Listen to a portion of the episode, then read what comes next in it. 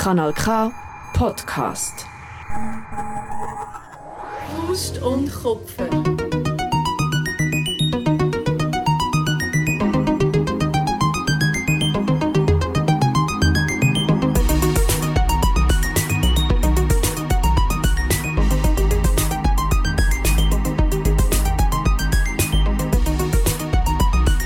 Hoi Lisa.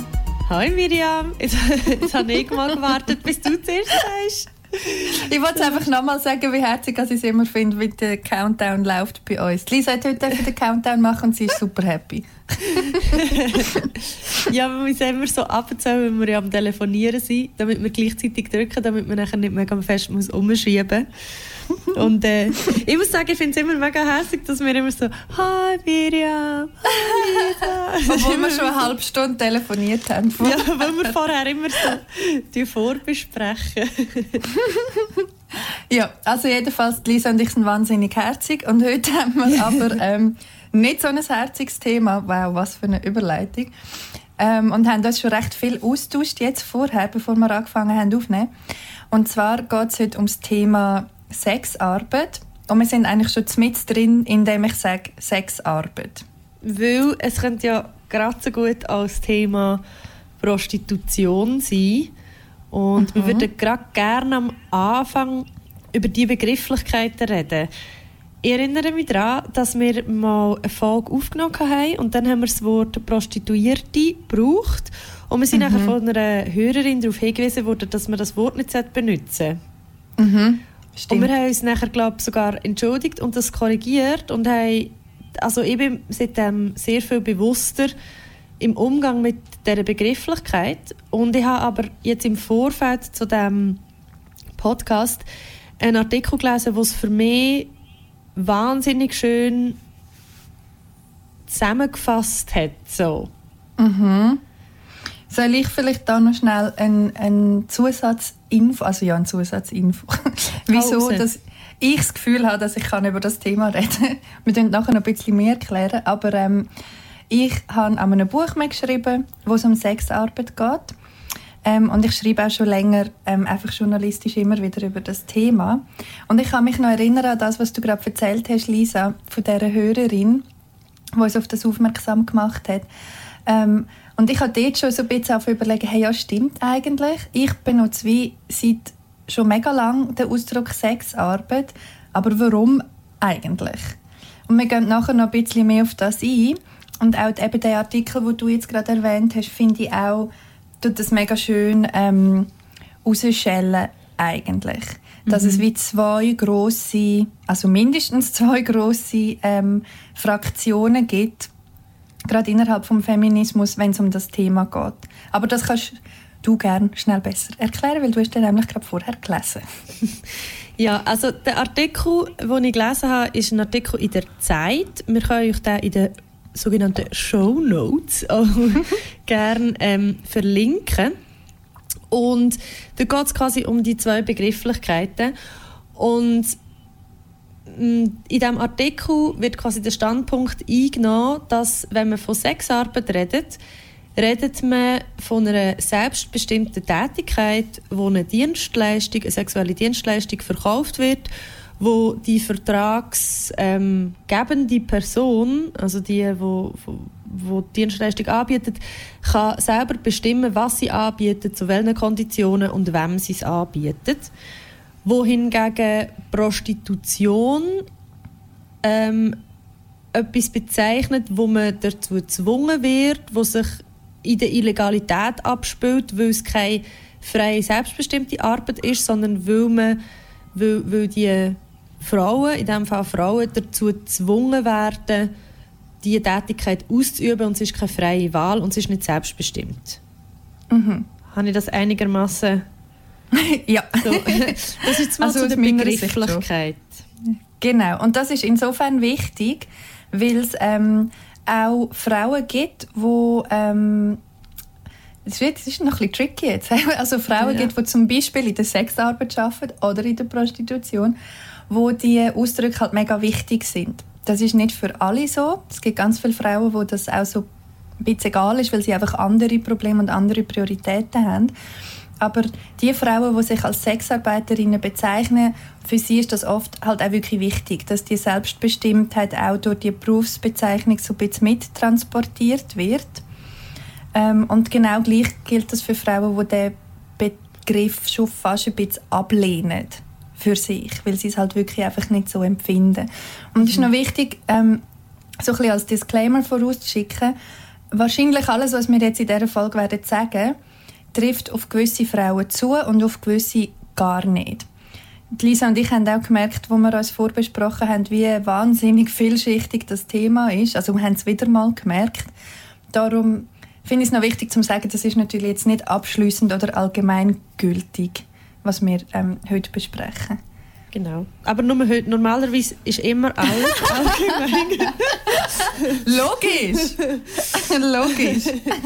Nein, es ist genau. ja wie immer, also wir, wir sind zwei Individuen, wir sind beide auch nicht in der Sexarbeit oder in der Prostitution tätig oder mhm. tätig gewesen.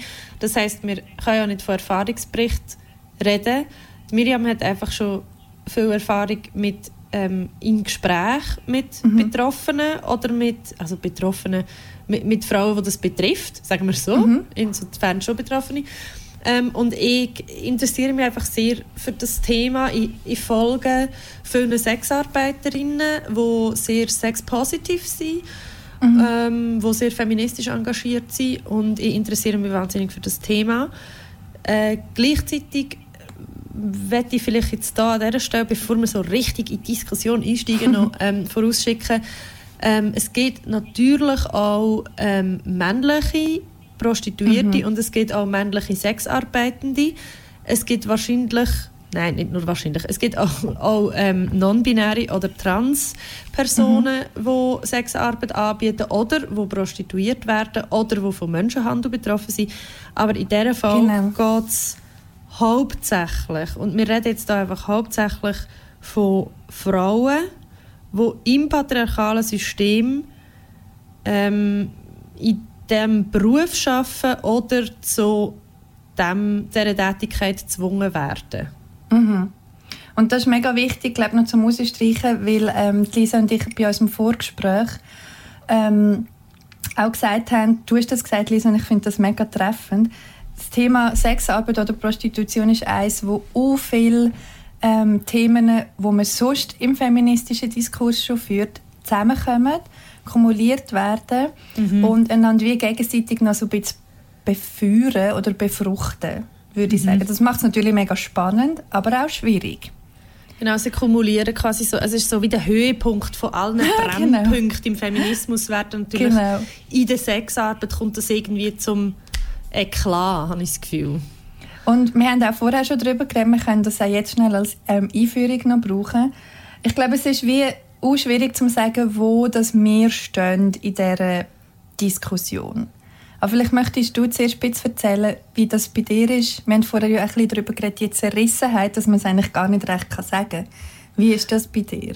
Mhm. Ja, also es gibt ja vielleicht, ich weiß auch nicht, wie viel Vorwissen oder dass unsere Hörerinnen mhm. und Hörer haben, ähm, auch unsere Zuhörenden. Und ich, ich wie vielleicht von dieser Begriffsdiskussion aus kann man ja wie vielleicht gerade sagen, im Feminismus auch, innerhalb des Feminismus, ähm, spaltet sich ja die Meinung, mhm. also spalten sich die Meinungen so, entweder man ist, sagt quasi, es gibt nur Sexarbeiterinnen und Prostituierte Irrte darf man nicht mehr sagen. Man darf nur mhm. noch Sexarbeit sagen. Man muss komplett ähm, das entkriminalisieren und, und das komplett irgendwie legal machen und zum einem quasi sagen, zum einem reinen Business machen. Also so mhm. clean, so reinwaschen. Mhm. Und das andere Extrem ist irgendwie, man sagt, nein, das ist etwas, was wir nicht wollen. Wir wollen das verbieten. Wir müssen ähm, sehr oft wird das schwedische Modell vorgehalten. Wir, wir, wir wollen, dass, ähm, dass es verboten wird, Sex zu kaufen. Und mhm.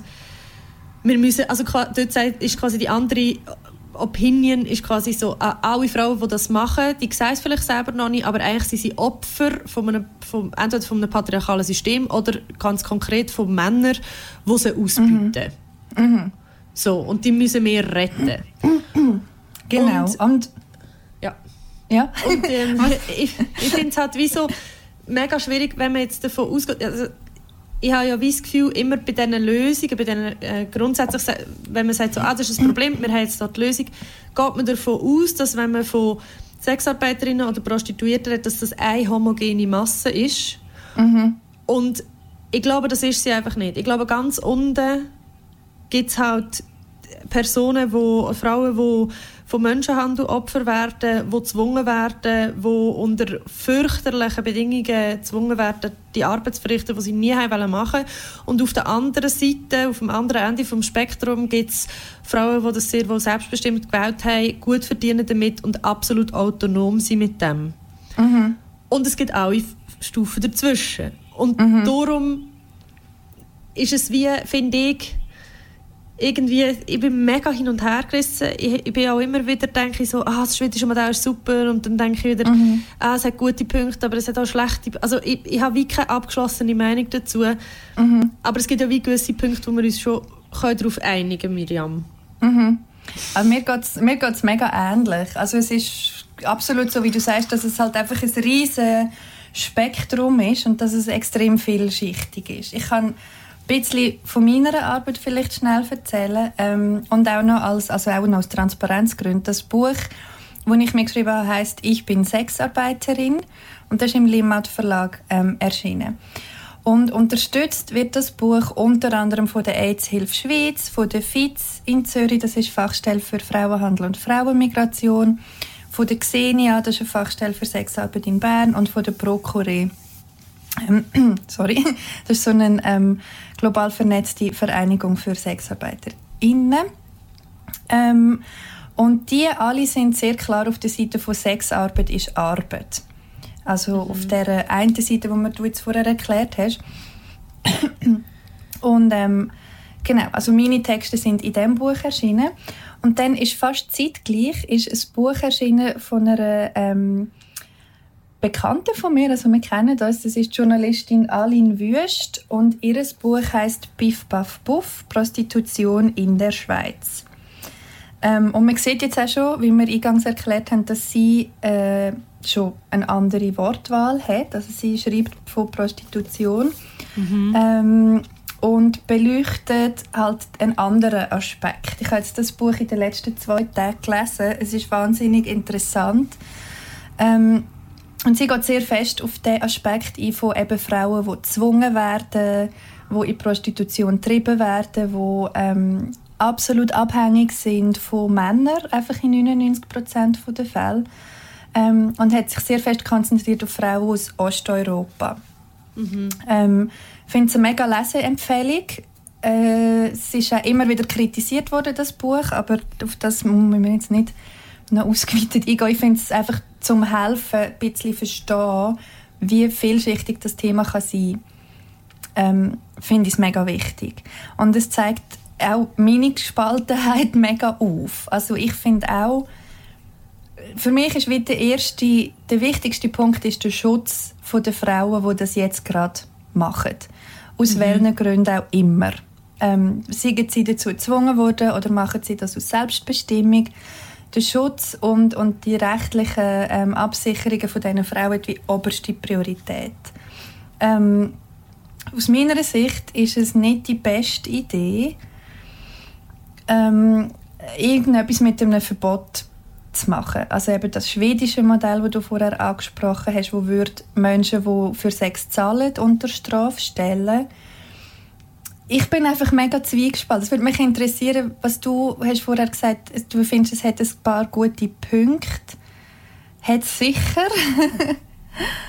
ich finde es schwierig, so etwas mit einem Verbot zu begegnen. Aber eben, ich schwanke auch ständig wieder hin und her auf die eine Seite und die andere.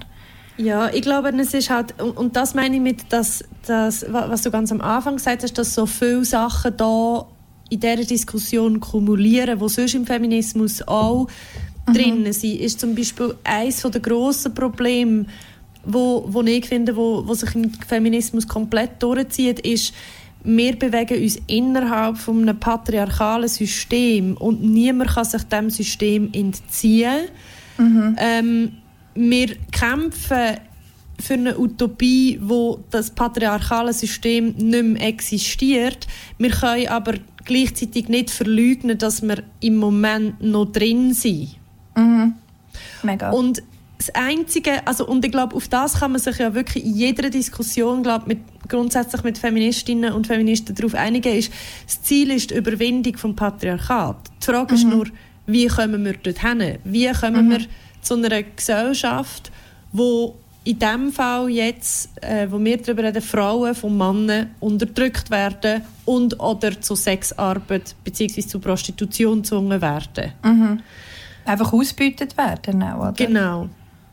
Und das schwedische Modell, ich tue das kurz erklären, das schwedische mhm. Modell mhm. ist 2000, nein, 1999 schon, glaube von Schweden eingeführt worden als einziges Land weltweit, wo gesagt hat, wir stellen nicht den Verkauf von Sex oder von sexuellen Dienstleistungen unter Strafe, sondern wir stellen unter Strafe, ähm, wenn man freier ist und quasi die Dienstleistung bezieht.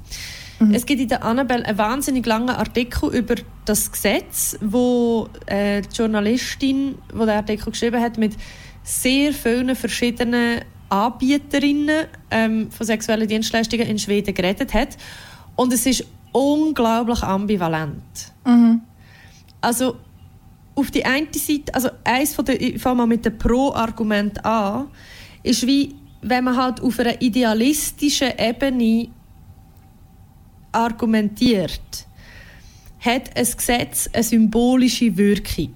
Mhm. Das ist wie mit unserem Burka-Verbot in der Schweiz. Das hat eine symbolische Wirkung, dass wir gegen Islam sind.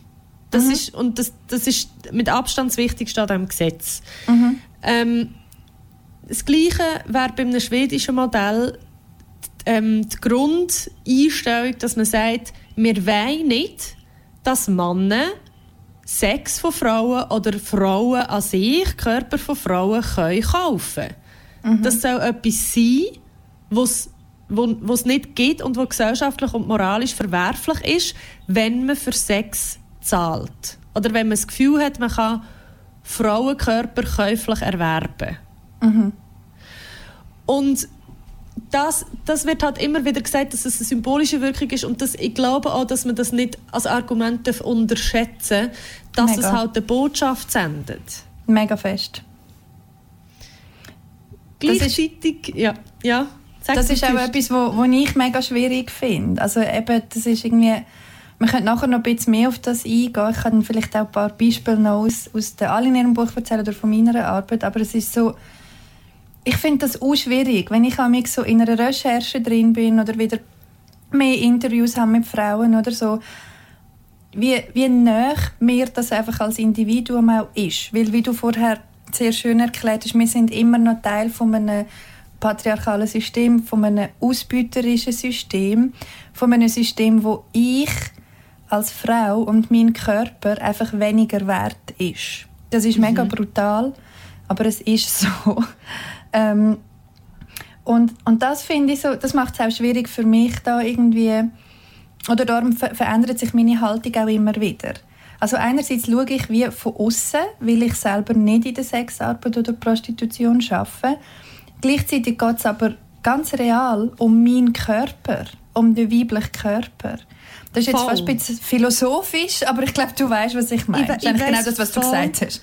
Doch, aber ich weiß voll, was du meinst, weil es ist etwas, wo, wo sich ja darauf... Also, wenn wenn Frauen käuflich sind, also es sind ja nicht die Frauen käuflich, aber mhm. wenn ich das jetzt so sage, ich meine, ich bin mir darüber bewusst, dass viele Frauen eine sexuelle Dienstleistung anbieten. Aber wenn wir vom Gesamt, wir bewegen uns in einer Bubble und wenn wir vom gesamtgesellschaftlichen, von der gesamtgesellschaftlichen Auffassung von Sexarbeit beziehungsweise die meisten Leute kennen den Begriff Sexarbeit gar nicht, sagen einfach Prostitution. Voll. Wenn Voll. wir vom gesamtgesellschaftlichen Ding ausgehen, von der gesamtgesellschaftlichen Auffassung von Prostitution, dann ist die Auffassung, man kann Frauen kaufen. Mega. Und Mega. Das ist das Symbol, oder? Das, das ist das Symbol. Symbol. Und, und es ist das älteste Gewerbe der Welt. Das heißt, äh, unter anderem heißt das ja eigentlich, eigentlich unter dem Strich, nicht unter anderem, unter dem Strich heißt das eigentlich nur, man hat schon immer Frauen können kaufen, Frauen sind schon immer weniger wert gewesen als Männer, so ist es einfach. Voll, voll, das ist wie der Subtext so. Voll. Mit dem verteidigt man sie auch immer. Genau, und das ist wie etwas, wo, wo wir ja grundsätzlich, und ich glaube, das muss praktisch jedem Mensch, der sich als Feminist oder Feministin bezeichnet, gegen Strich gehen, dass es so ein wahnsinniges Ungleichgewicht gibt, weil das kann man einfach nicht verleugnen, auch wenn auch Männer und auch non-binary und Transpersonen in der Sexarbeit tätig sind, eine überwältigende Mehrheit von denen, die es anbieten und von denen, die Opfer von dem mhm. werden, sind Frauen. Mhm. Mega. Das bringt mich auch gerade zum, zum nächsten Punkt, der mir wichtig ist. Also erstens voll, wie du sagst. Äh, zweitens, die überwältigende Mehrheit von den Menschen, die es konsumieren, sind Cis-Männer, sind sehr oft Cis-Hetero-Männer. Also das mhm. ist wie, darum reden wir so und auch ein bisschen binär heute über das ganze Thema. Ähm, was ich auch noch mega wichtig finde, das geht in das hinein, wo wir am Anfang gesagt haben, dass so viele feministische Themen da zusammenkommen, ist, es ist auch absolut eine Klassenfrage. Also wenn ich mhm. zum Beispiel, ähm, sage jetzt mal, das romantisierte Bild von der Sexarbeit ist jetzt ganz ähm, schwarz-weiß ausgedrückt, aber so wie man es halt sich gerne vorstellt, oder die Pretty Woman. Die, die, ja, genau. Die Frau, die das selbstbestimmt macht, die ähm, gern Geld verdient mit dem, die voll mit sich im Reinen ist mit dem, ähm, die gibt es, keine Frage. Aber das ist sehr, sehr oft ist das ähm, eine weiße Schweizerin, wo zum Beispiel in einem Club schafft oder wo vielleicht als Domina schafft oder so. Ich sage es jetzt extra ein bisschen schwarz-weiß, ich will mir da nicht ins eigene Fleisch schneiden. Das wo studiert klar. hat. Genau, wo vielleicht einen entsprechenden, genau, wo einen gewissen Bildungshintergrund hat und so. Und das ist wie die Art von selbstbestimmter Sexarbeit, die wir gerne sehen. Und ich habe auch mit Frauen geredet, die zum Beispiel auf dem Strich arbeiten, wo sich, wo, wo sich sehr selbstbestimmt wahrnehmen, die sehr selbstbestimmt sind. Also nicht jede Frau, die auf dem Strich schafft, gibt ihr Geld ab. Über das können wir später auch noch mal ein bisschen genauer reden. Mhm. Ähm, und ich habe mega beeindruckende Frauen kennengelernt, die unter prekärsten Umständen arbeiten. Aber es ist etwas anderes. Und ich habe sehr oft das Gefühl, die Selbstbestimmtheit ist auch noch so ein bisschen wie das Letzte, was dich vielleicht noch in diesem Job behaltet. Dass du dir wirklich sagst, hey, ich mache das, ich habe das im Griff. Ähm, ich schaffe so viel, wie ich will, mit wem, wie ich will und so. Und sehr oft ist das einfach nicht der Fall. Und was noch dazu kommt, gerade eben in einer prekären Lage wie auf dem Strich, ist, ähm, dass eben du hast einerseits die Selbstbestimmtheit, aber andererseits hat mir noch nie eine Frau, die zum Beispiel auf dem Strich schafft, gesagt, ich mache das gern. Im Gegenteil, es hat mir eigentlich mhm. jede gesagt, ich kann mir nicht vorstellen, dass eine Frau das gern macht. Das macht dich einfach kaputt. Und das ist wie so etwas, wo wo amig mir so ein bisschen zu kurz kommt in dieser ganzen Diskussion. Das ist auch etwas, was in der Ali in ihrem Buch immer wieder vorkommt und darum finde ich es unter anderem so wichtig und so gut. Was kann das, und das ist mega wichtig, was kann das mit dir machen als Frau, der Job? Das mhm. heißt nicht, dass das Oder macht. mit dir als Mensch. Genau, mit dir als Mensch. Das heißt nicht, dass es so ist. Es ist nicht zwingend, aber was kann das mit dir machen? So viele Frauen sagen, ähm, Sie spalten sich komplett ab von ihrem Ich, wo die Arbeit macht, rutschen in ganz schlimme Drogen- und Alkoholsucht ab, weil sie einfach sich betäuben und das nicht mhm. als Teil von sich wollen haben. So. Mhm. Und das ist natürlich dann die mega Dark Side von dem ganzen Thema. Ja, und das ist ja auch wieder der Punkt, wenn man halt über Prostitution redet, wenn man über Sexarbeit redet, man muss eine unglaubliche ähm, kognitive Dissonanz aushalten. Also man muss mhm. aushalten, dass es sowohl die Ideale, wie du sagst in Anführungs- und Schlusszeichen, ähm, Sexarbeitsbedingungen äh, gibt. Man muss aber auch anerkennen, dass es mega viele Grauzonen gibt, wo Personen, wo Frauen aus wirtschaftlichen Gründen, aus Notsituationen in diesen Job gezwungen werden. Mhm. Und dort finde ich es dann auch nochmal legitim, zu sagen, wenn dann kommen Leute und sagen, ja, aber es gibt ja auch Frauen, die dann aus wirtschaftlicher Not in einen Schichtjob irgendwie mhm. bei in einer Fabrik oder so gezwungen werden. Und dort finde ich wie nochmal, das ist auch Ausbeutung, aber ich finde, es ist gleich nochmal ein, ein Unterschied, ob du Sex verkaufst oder ob du zwölf Stunden am Laufband stehst. Laufband. Mega fest. Am Band, am das wäre auch krass. Am Förderband. Mega. zwölf Stunden auf einem Laufband wäre auch, wär auch richtig heavy. Wenn dir der Podcast gefällt, freuen wir uns über deine Unterstützung via patreon.com slash miriamsutter oder patreon.com slash visachrist. Und ich habe zum Beispiel in dem einen Interview äh, bei der Annabelle, glaube ich, das war, mit einer äh, hat, sie, hat die Journalistin geredet, die wieso gesagt hat, sie habe vorher Schichtarbeit geschafft. Also das ist, das ist eine Schwedin und sie bietet mhm. Sexarbeit an. Die hat zwei Kinder und einen Mann und tut ihm quasi in den Scheunen von ihrem ähm, von ihrem Hof, wo sie drin wohnt, dort macht sie so Cam-Shows und so und mhm. empfängt dort amix Kunden. Und mhm.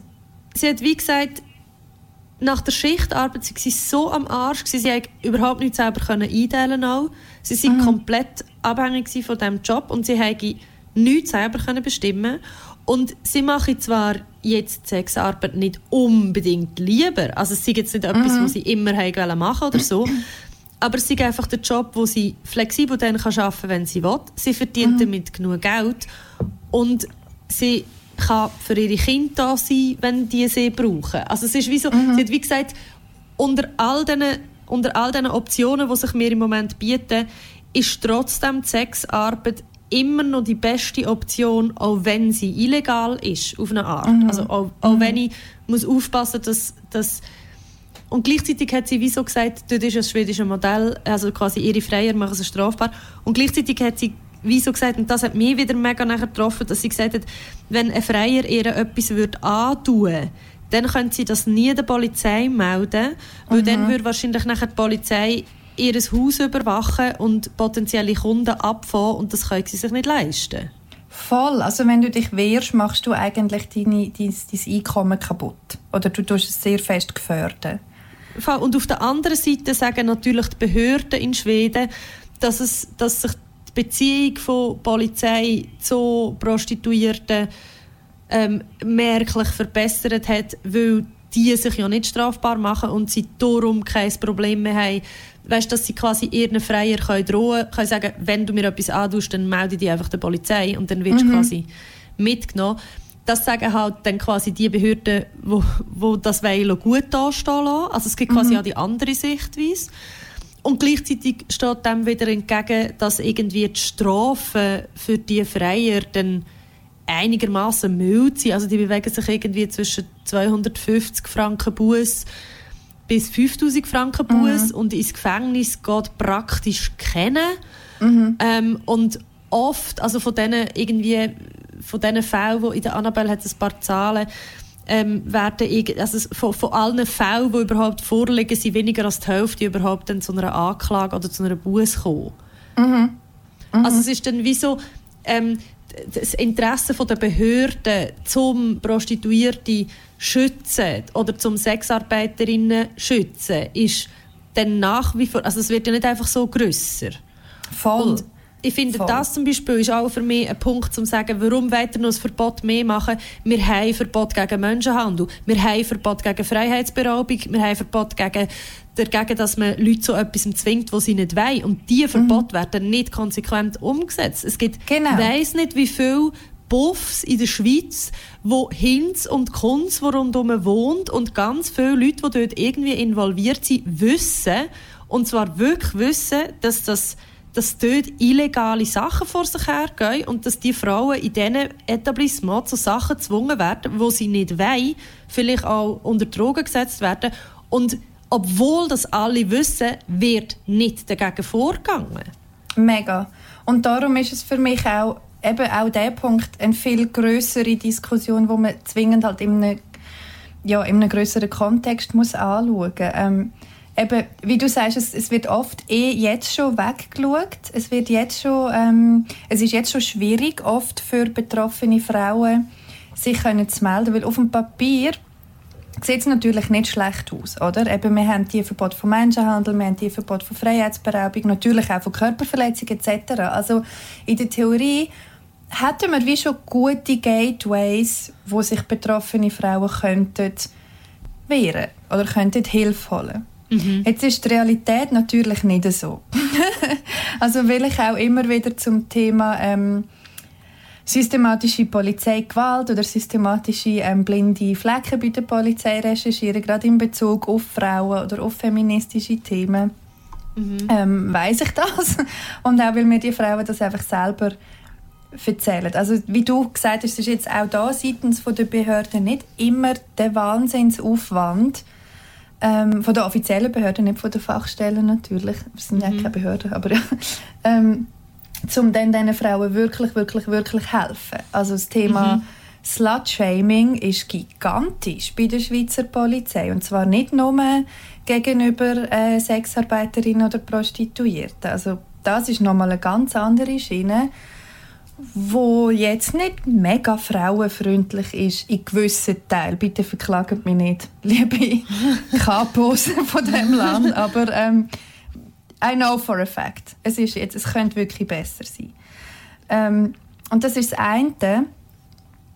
Und das andere ist halt ähm, eben, again, es ist nicht, äh, eigentlich nichts, was man diskutiert, ist in einem luftleeren Raum, oder? Und wie du schon gesagt hast, das ist auch eine symbolische Wirkung von dem Modell. Ähm, hat dann aber eben Kehrseite, dass die Konsequenzen sind vielleicht gar nicht so krass, weil eben gut 5000 Stutz ist, ist viel, aber ähm, ist jetzt nicht so, eben, wie du gesagt hast, dass man irgendwie zehn Jahre ins Gefängnis kommt und wirklich, wirklich, wirklich muss Angst haben.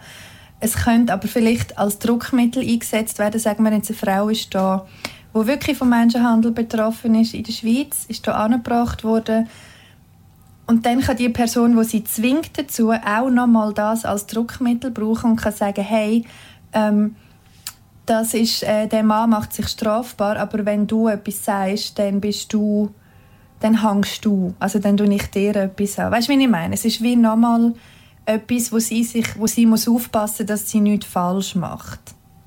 Ja, und ich glaube, das, was mir am meisten eingeleuchtet ist in Bezug auf das nordische Modell und warum das problematisch ist für die Frauen, die im Moment im Feld arbeiten, ist, dass also Freier machen sich ja strafbar und ich das, also es gibt so einen ganz bekannten TED Talk, der ist in deinem Buch, also in dem Buch mhm. ich bin Sexarbeiterin, ist der auch abgedruckt, also übersetzt und auf Deutsch abgedruckt ähm, und dort geht es darum, dass wenn äh, ähm, sagen wir, gehen wir vom idealen Modell aus, dass eben die Frau selbstbestimmt am, am Arbeiten ist und vielleicht ihre Freier in einer angemieteten Wohnung empfangen.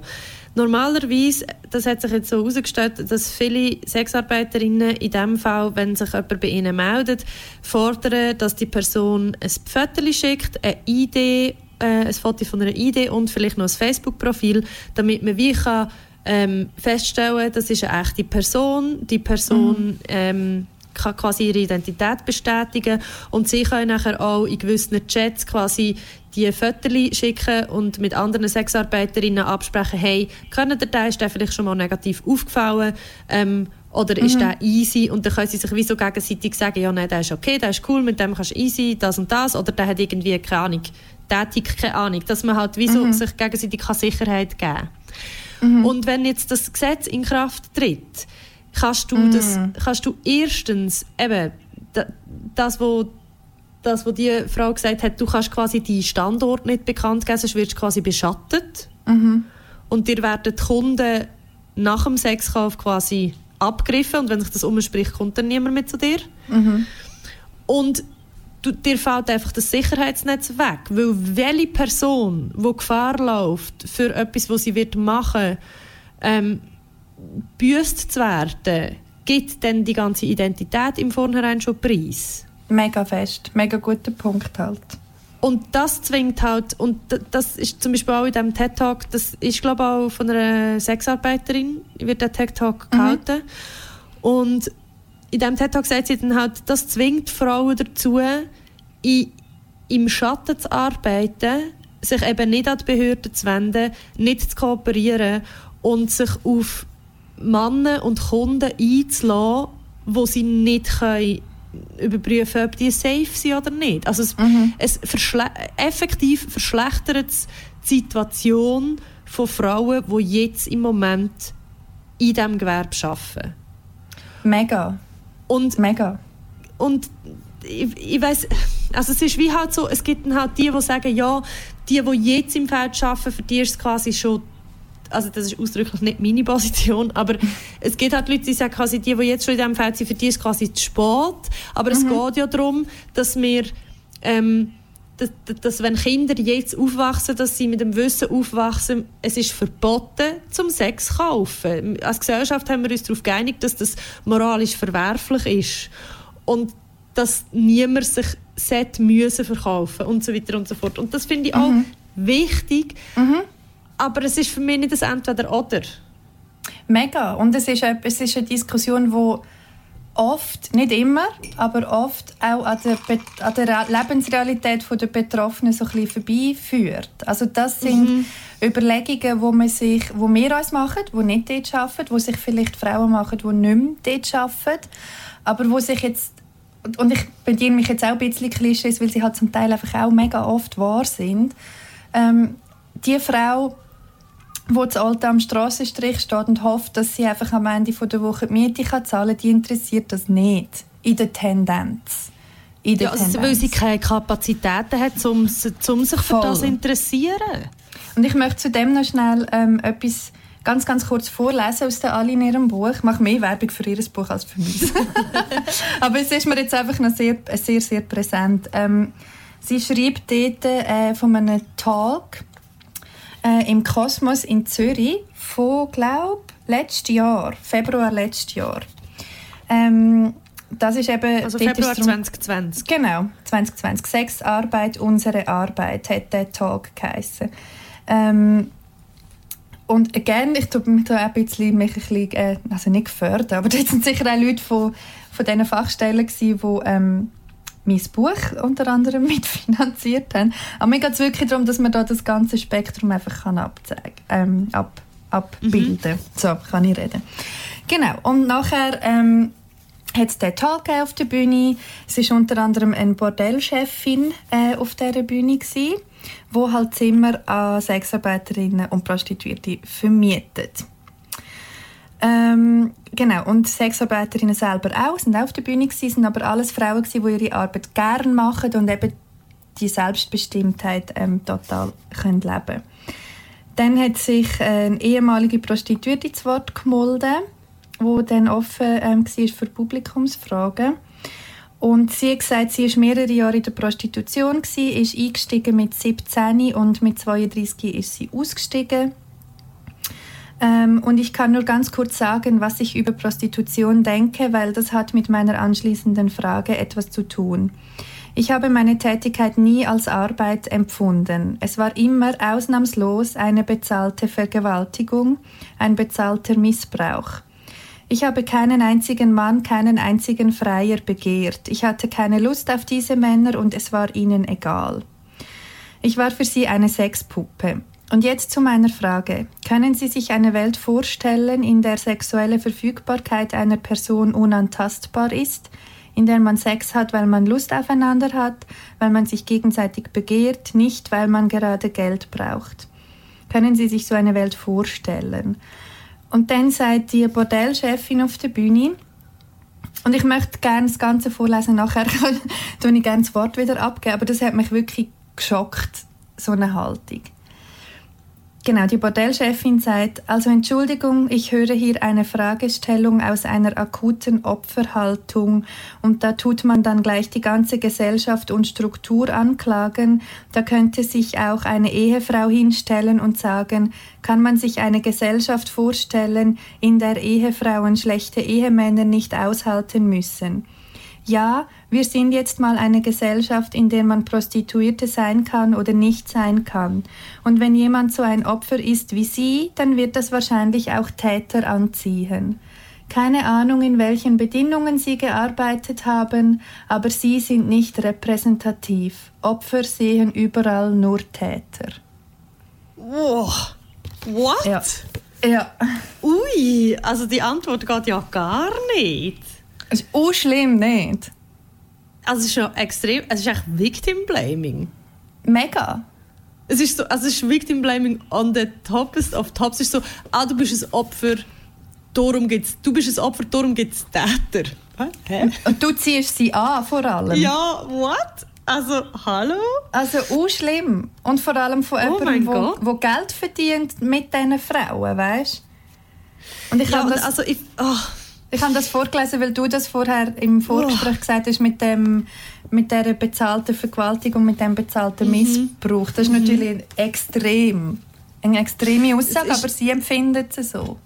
Und es ist natürlich, also sie ist mit dem nicht allein. Also es gibt auch, mhm. ähm, es gibt bekannte ehemalige Prostituierte, die sich selber als ehemalige Prostituierte bezeichnen und auch sagen, sie lehnen das Wort Sexarbeit quasi ab für mhm. sich weil, wo sagen und wo auch medienkräftig sagen, sie sind für ein Verbot von dem, weil es Menschen unwürdig ist und weil es ausbeuterisch ist und weil es eine bezahlte Vergewaltigung ist und es quasi kein zahlten Sex gibt, es gibt nur zahlte Vergewaltigung.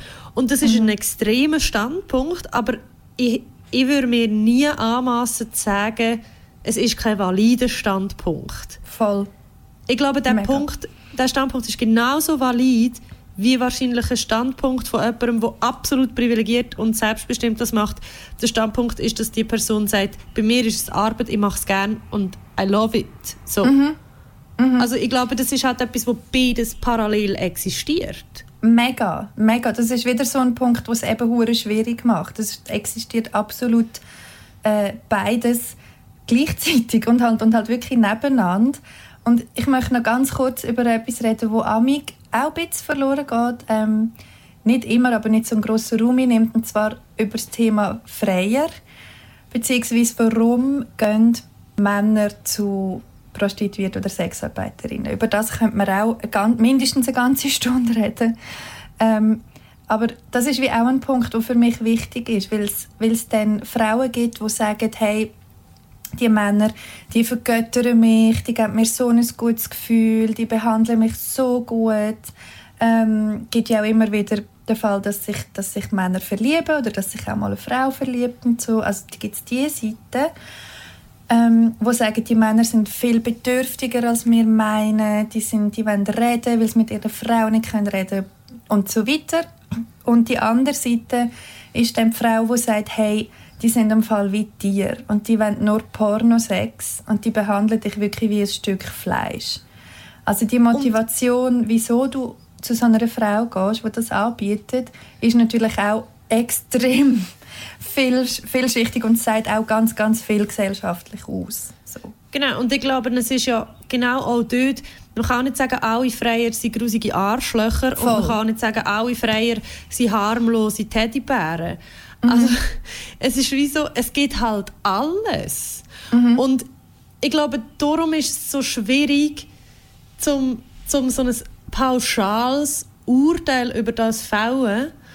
Und ich glaube, das Einzige tatsächlich, was man machen kann, ist, so wie wir jetzt darüber reden und mega viele verschiedene Stimmen von Sexarbeiterinnen und Prostituierten und ehemaligen Prostituierten ähm, lesen oder denen zulassen und die mhm. zu Wort kommen. Weil mhm. von etwas bin ich mega überzeugt, nämlich wenn man will, Emanzipation erreichen und wenn man will, die Überwindung vom, von patriarchalen Strukturen erreichen dann funktioniert das nur mit Solidarität und durch mhm. das, dass man denen, die keine Stimme haben und deren ihre Rechte, wo, also den Personen, die, die ihre Rechte nicht, nicht richtig können, äh, wahrnehmen, weil sie eben zum Beispiel von strukturellen ähm, Gegebenheiten diskriminiert werden. Also das sind ja, sind ja oft Sachen, wo, wo sind mehrere Sachen oder Migrantinnen haben dann teilweise noch das Problem, dass sie sprachlich sich nicht so gut mhm. können artikulieren können,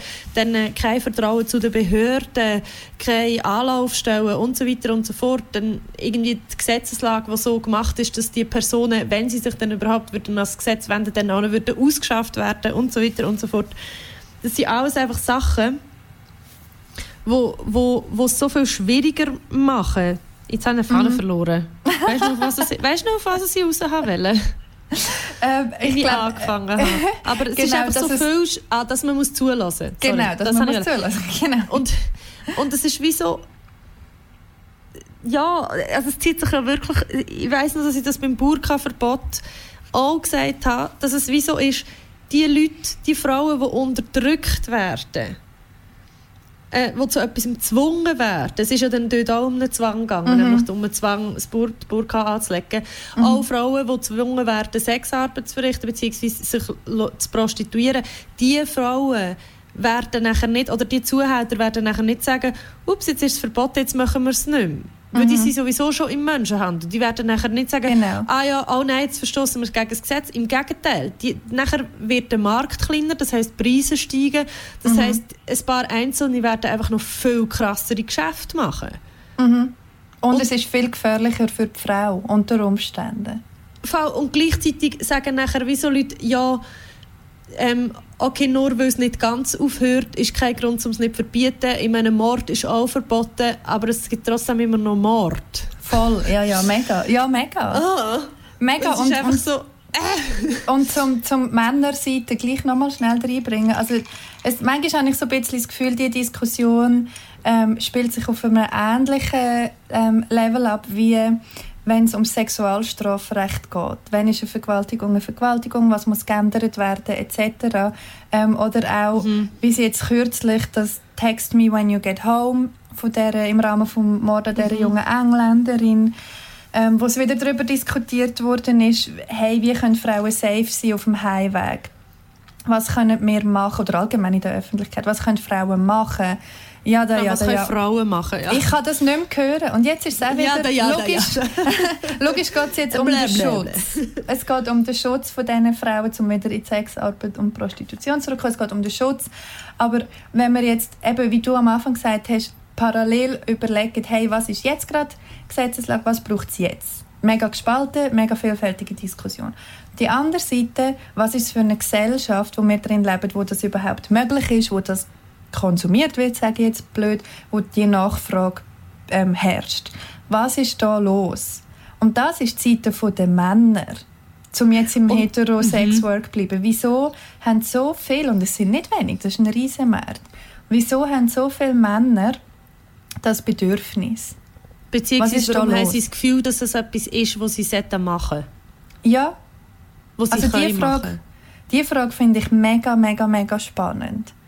Und wenn ich mit ja. Männern rede, wo, wo, ähm, wo auch schon bei Sexarbeiterinnen sind, frage ich immer, warum? Was interessiert dich? Wieso machst du das? Und das sind jenste Männer. Wie du vorher gesagt hast, das sind äh, junge, schöne, attraktive Männer, wo du jetzt würdest denken, ja, die können irgendwo in einen Club in einem normalen Leben ähm, und, und können dort Casual Sex haben oder einen One-Night-Stand. Und das, gibt, und das sind Männer wie eben der Klischeefreier, wo man denkt, ja, okay, für dich ist es vielleicht ein bisschen schwierig, ähm, das ist wirklich alles. Und, und es ist mhm. aber auch oft ist die Antwort geht in die Richtung, weil ich kann. Sie sagen das Voll, natürlich glaube, nicht so, aber sie implizieren es. Mhm. Und es ist tatsächlich, also ich habe ich ha ja das, ähm, ich das Buch gelesen, das im Limmat Verlag erschienen ist, wo du mhm. auch mitgeschrieben hast. Und mich hat es nachher interessiert, wie sieht eigentlich das Angebot umgekehrt aus? Mhm. Und ich habe mir, also das war nicht der erste Gedanke, sondern der erste Gedanke, den ich hatte, war, ähm, gibt es das Angebot, also würde ich das warnen? Also ich habe wieso gedacht, ich habe mir dann mal vorgestellt, wie wäre es, wenn wir in einer Welt leben wo Prostitution existiert, so wie in der jetzigen Welt, aber unter umgekehrten Vorzeichen.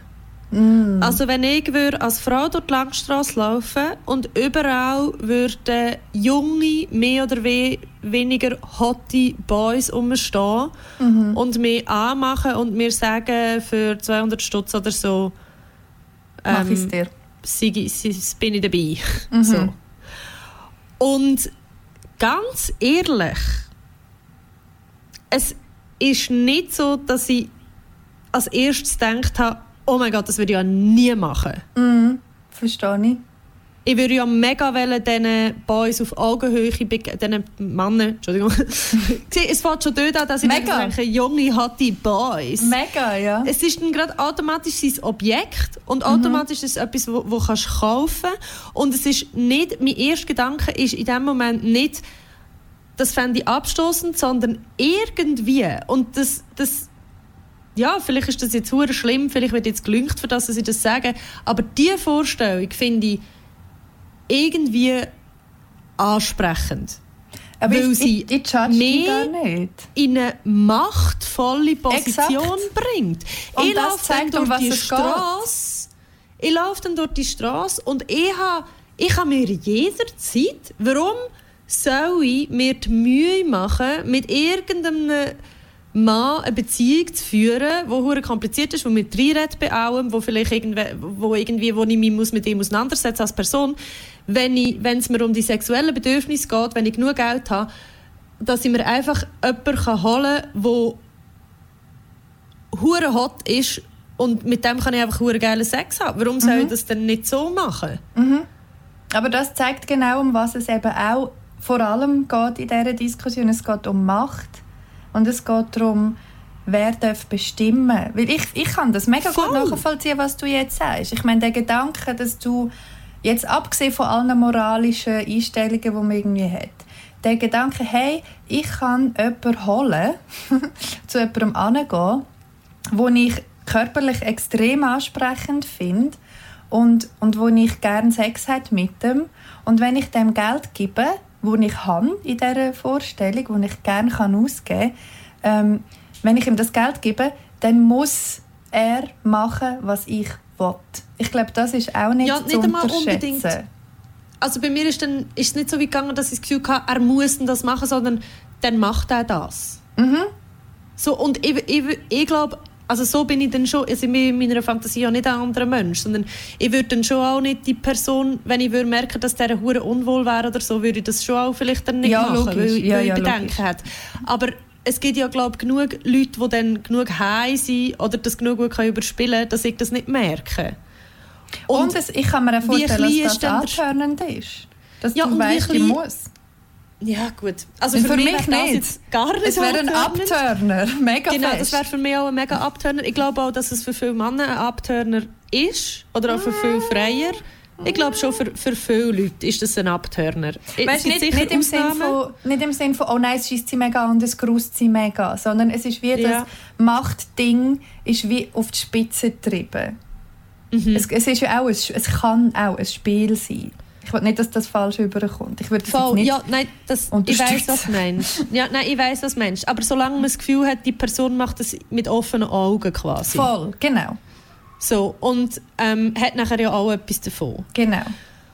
Und ich glaube, dort ist es nachher, ich, ich, also mein, mein Geschichte geht noch ein weiter, ah, nämlich, sorry, dass ja. ich nachher, nachdem dass ich mir das vorgestellt habe, habe ich so viel habe ich, gedacht, so, habe ich so gefallen an dieser Vorstellung gefunden, dass das etwas ist, wo man sich gönnen kann. Mhm. Dass ich gedacht habe, ich gehe jetzt mal schauen, was es überhaupt so für ein Angebot gibt für mhm. Frauen an Männer. So männliche Escort. Ja. Und ich habe recht lange Internet recherchiert und ich bin nicht so schlecht in Internetrecherchen und das Angebot ist wirklich sehr übersichtlich.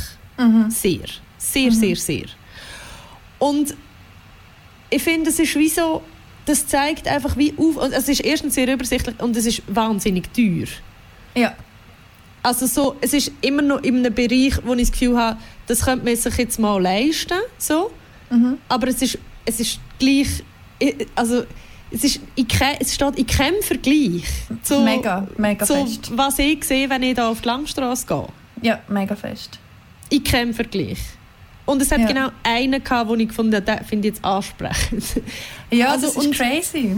Und das ist halt, das steht, also in der heutigen Situation steht das Frauen schon zur Verfügung, aber es steht nur einem ganz gewissen Prozentteil von Frauen zur Verfügung, die recht viel Geld haben mhm. und wo auch gegen ein gesellschaftliches Stigma dann nochmal verstoßen. Weil das mhm. ist wieder die Frauen, weil welche Frau zahlt schon für Sex? Mega.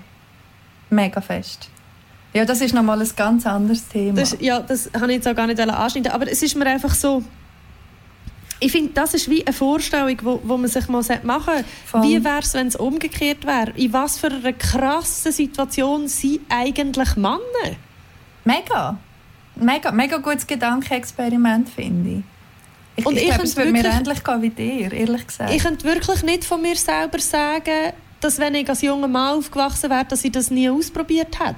Mega. Wahrscheinlich hätte ich es nie ausprobiert, weil ich irgendwie zu schüch gewesen wäre oder mir das nicht so richtig getraut hätte oder wie Angst davor hat, aber ich kann es wie nicht mit Sicherheit sagen, weil wenn mhm. du ständig von diesem Angebot umgeben bist und dir ständig suggeriert wird, dass es etwas ist, was du darfst und kannst haben, mhm. why the fuck not mal ausprobieren? Und es ist ja mega oft wie so eine Art Mutprobe, weißt? Also unter gewissen Jungskreisen oder auch so bei Junggesellenabschied. Also es ist wie etwas, was so total fast schon wie soll ich das sagen, nicht lächerlich gemacht wird, aber so, ah ja, ja, das macht man halt. Also das hat schon ja, oft so ein bisschen diesen Vibe. Und wie du sagst, wie soll man denn, wieso nicht? Wieso soll man dann denken, ah ja, nein, das ist etwas, was man nicht macht. Plus ist ja auch, zumindest in den 90er in der Popkultur einfach heavy vertreten, dass das einfach so, ja, ja, ich gehe ins Buff oder so, ja, eben Bachelor-Abschied oder so. Ja. Es ist schon weird, wenn man es mal mhm. sich so überlegt. Mhm. Ja, und es ist halt, also es spielt halt so viel Zeug mit rein, dass eben so die Grundhaltung, glaube ich, sind wir uns ja ich, ich schaue jetzt ein bisschen auf die Zeit, ich habe das Gefühl, wir müssen ja, vielleicht langsam zum, zum abschließenden Statement kommen. ähm, und ich, ich glaube, wir können uns ja wie, wir können uns beide darauf einigen, dass wir, wenn wir in einem grundlegenden Ding über Prostitution und oder Sexarbeit reden, ähm, wo sich eben nicht in einem luftleeren Vakuum befindet, sondern wo ein Teil von einem patriarchalen System und von einer patriarchalen Struktur ist, ist es für uns klar, dass es etwas mit Macht zu tun hat mhm. und dass das die Machtstruktur unterstützt, wo wir eigentlich dagegen sind. Voll. Würde ich so unterschreiben. Oder dass es ein krasses, grosses Symptom ist, wo wiederum das System reinforcen. So. Ja, mega. Und gleichzeitig dem entgegen steht quasi unser Bedürfnis, wo, wo gerade nach der ideellen Meinung, Haltung kommt, steht unser Bedürfnis, dass wir vor allem den Frauen helfen und beistehen und zwar in der Form, wo für sie in der momentanen Situation und nicht erst in 20, 30 Jahren am besten ist. Mega, mega fest. Und wirklich solidarisch und auf, ja, auf irgendwie eine würdevolle Art, wie du sagst, für das, was jetzt ist. Mhm. Oh und gleichzeitig, wenn wir aber irgendwie, äh, wenn wir, sehen wir beide, glaube ich, dass es irgendeine Symbolik braucht, wo mhm dazu beiträgt, dass man sagt, es ist etwas, eben, es, es, es ist das Machtgefälle und es stützt das Machtgefälle und wir wollen das nicht mehr so. Wir wollen, dass das anders wird. Wir wollen es Aber halt nicht auf, den, nicht auf den Rücken und nicht auf die Kosten von den Frauen, die jetzt im Gewerbe tätig sind. Hätte es nicht besser können sagen Aber ja, eine wirkliche Lösung haben wir jetzt halt da nicht nein, parat. Nein, nein. Ähm, ja, ich bin sehr gespannt auf die Reaktionen von dieser Folge, ehrlich gesagt. Ich glaube, es geht vielen Leuten ähnlich. Ich habe das Gefühl, es könnte, also ich, ich habe schon während dem, was wir geredet haben, das Gefühl gehabt, wahrscheinlich, vielleicht melden sich das mal so viele Leute wie noch nie, weil das einfach ein Thema ist, das so polarisiert. Mega. Auch vielleicht ähm, meldet sich eine Sexarbeiterin oder eine Prostituierte, die mal mit uns reden Das fände ich auch sehr spannend. Das fände ich auch sehr interessant. Ja, also auf jeden Fall würde ich mich jetzt an dieser Stelle bedanken, dass ihr bis jetzt zugelassen habt und dass ihr das irgendwie ausgehalten habt, die vielen verschiedenen Aspekte von diesem sehr breit gefächerten Thema ja, mhm. anzulassen. Ja, sagt uns, was ihr denkt. Für das Gespräch, Miriam. Danke dir, Lisa. See you next time. Ja. Gut. wir sind äh, fertig. Danke, Lisa. Zum Ende von dieser turbulenten Folge. Hey, ja, mega. Ich bin sehr gespannt auf Inputs, jegliche Inputs und ich freue mich sehr. Danke vielmals. Danke dir. Tschüss. Tschüss.